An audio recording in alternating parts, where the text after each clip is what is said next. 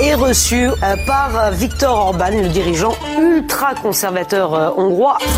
Il faut dire les choses comme elles sont. Elle, elle en rêvait, elle l'a fait. Bon.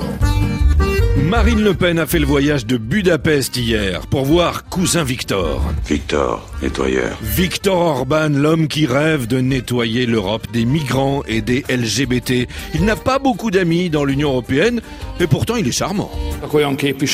C'est un grand honneur de recevoir Marine Le Pen. C'est toujours un grand honneur de recevoir un homme ou une femme politique de cette envergure. Donc, un grand merci. Ma biche, je suis seul, je suis seul, je suis trop seul. Alors Victor a sorti le grand jeu pour sa petite cousine venue de Paris.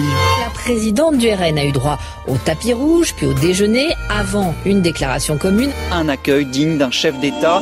Alors, heureuse Ah ça oui, hier elle nageait dans le bonheur, la Marine. L'accueil était tel, les égards si grands, que Marine Le Pen elle-même a semblé ne pas y croire. Et merci pour tout ce bonheur. Mais alors quand un national populiste rencontre euh, une national populiste, qu'est-ce qu'il se raconte Bah des histoires d'envahisseurs pour se faire peur. Vous avez fait le choix courageux de préserver votre beau pays de la submersion migratoire que veut organiser l'Union européenne. Moi aussi, je t'aime. Cette journée avec Victor, c'était vraiment un bon moment pour Marine, même si de vilains reporters français ont essayé de nous la fâcher.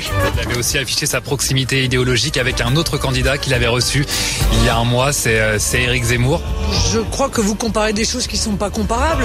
On en est donc là, la grande famille désunie des fachos français, les marinistes et les zémouriens se disputent le soutien de l'exquis Premier ministre hongrois. Victor